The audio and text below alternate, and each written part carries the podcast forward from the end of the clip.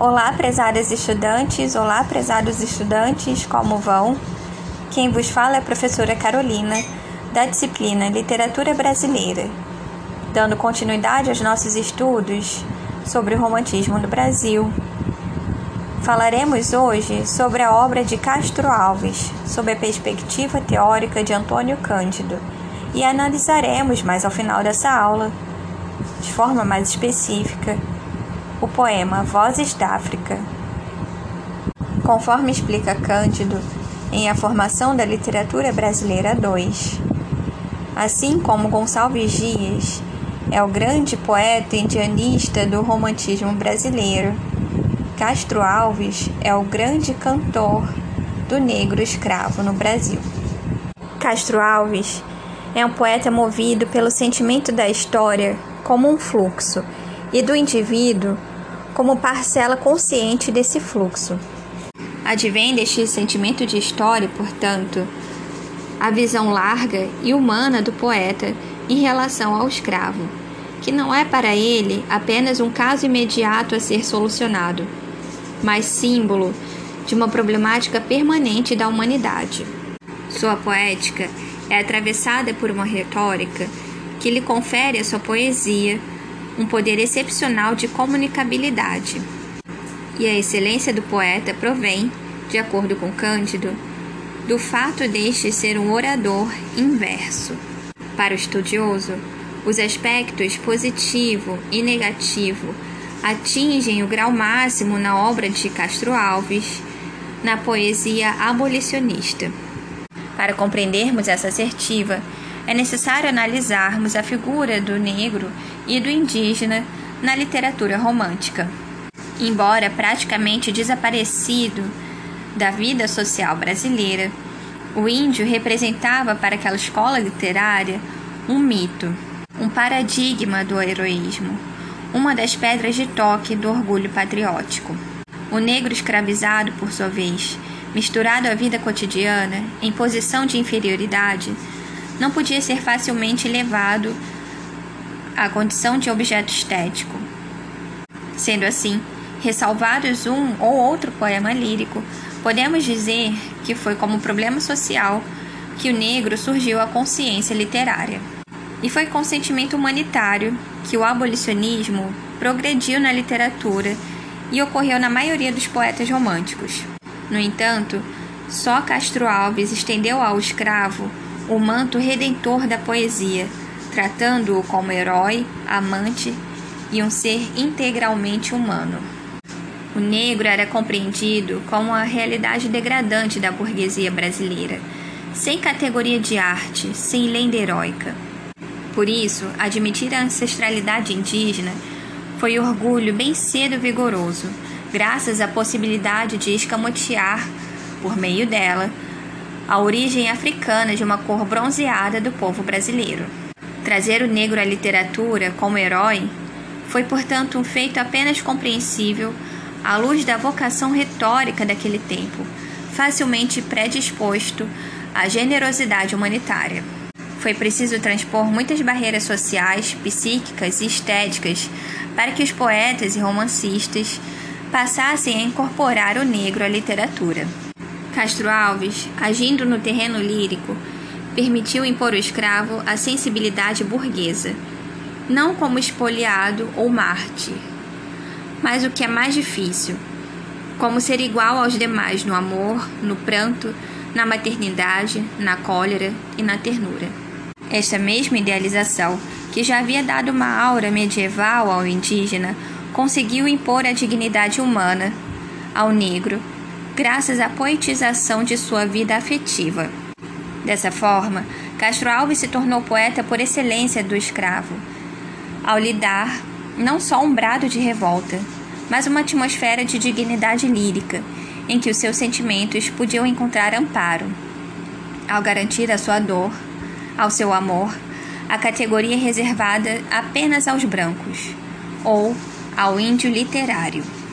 Encontramos pela primeira vez na poesia romântica, segundo Cândido, uma obra onde a dor não se traduz em lamúria, onde não há lubricidade nem devaneio etéreo dissociado à integridade da paixão.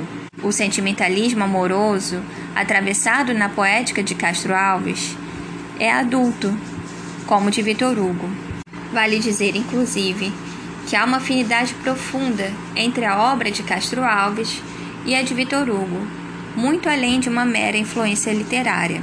Isso porque, resumidamente, a obra de Vitor Hugo também é atravessada pela filosofia, pela defesa intensa dos direitos humanos. Retomemos agora a poética de Castro Alves. A maioria de suas imagens, como observa Cândido, são naturais, tomadas ao cosmos e à Terra, configurando o um mundo com significado misterioso.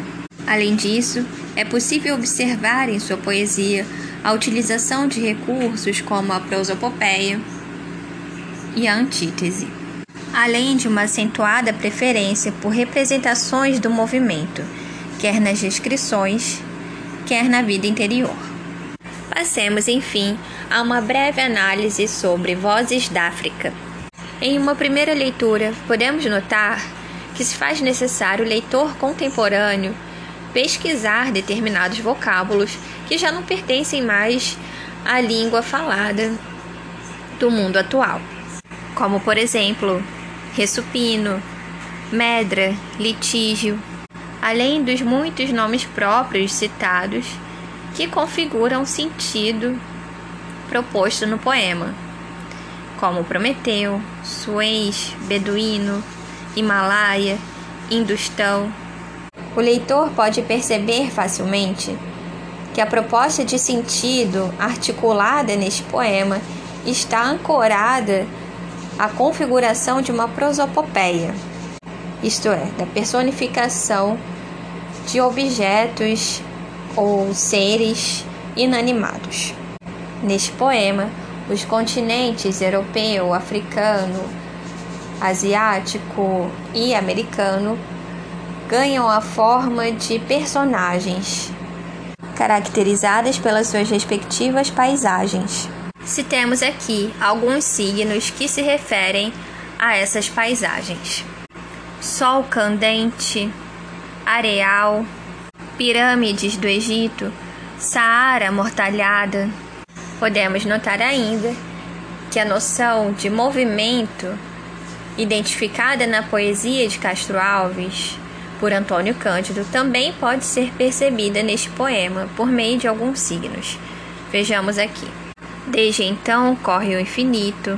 Minha garupa sangra, a dor poreja. Vejam que o verbo está conjugado no presente. Chorando grito, quando eu passo no Saara, a intenção de articular uma crítica da exploração da África pelos demais continentes é posta de forma explícita no decorrer desse poema e essa ideia pode ser evidenciada com alguns signos que configuram a aura da Europa nesse texto, né, como cortesã, meretriz, e se intensifica com a estrofe na qual a América é mencionada. Hoje em meu sangue, a América se nutre, com dor que transformara-se em abutre, ave da escravidão, ela juntou-se às mais, irmã traidora. Qual de José os vis irmãos outrora venderam seu irmão? Não é difícil para o leitor notar dessa forma o posicionamento crítico do poeta diante da escravidão. Movido pelo ideal de justiça, Castro Alves, segundo Antônio Cândido, alcançou sua maior expressão de lirismo por meio de sua poesia abolicionista.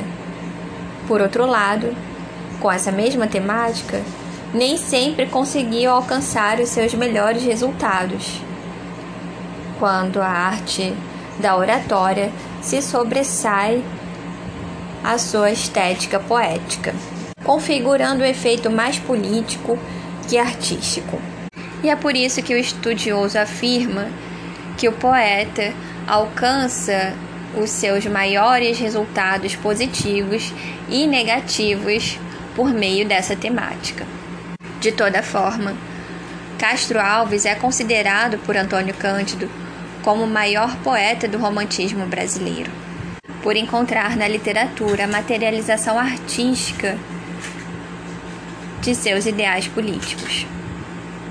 Um abraço a todas e todos e até a próxima.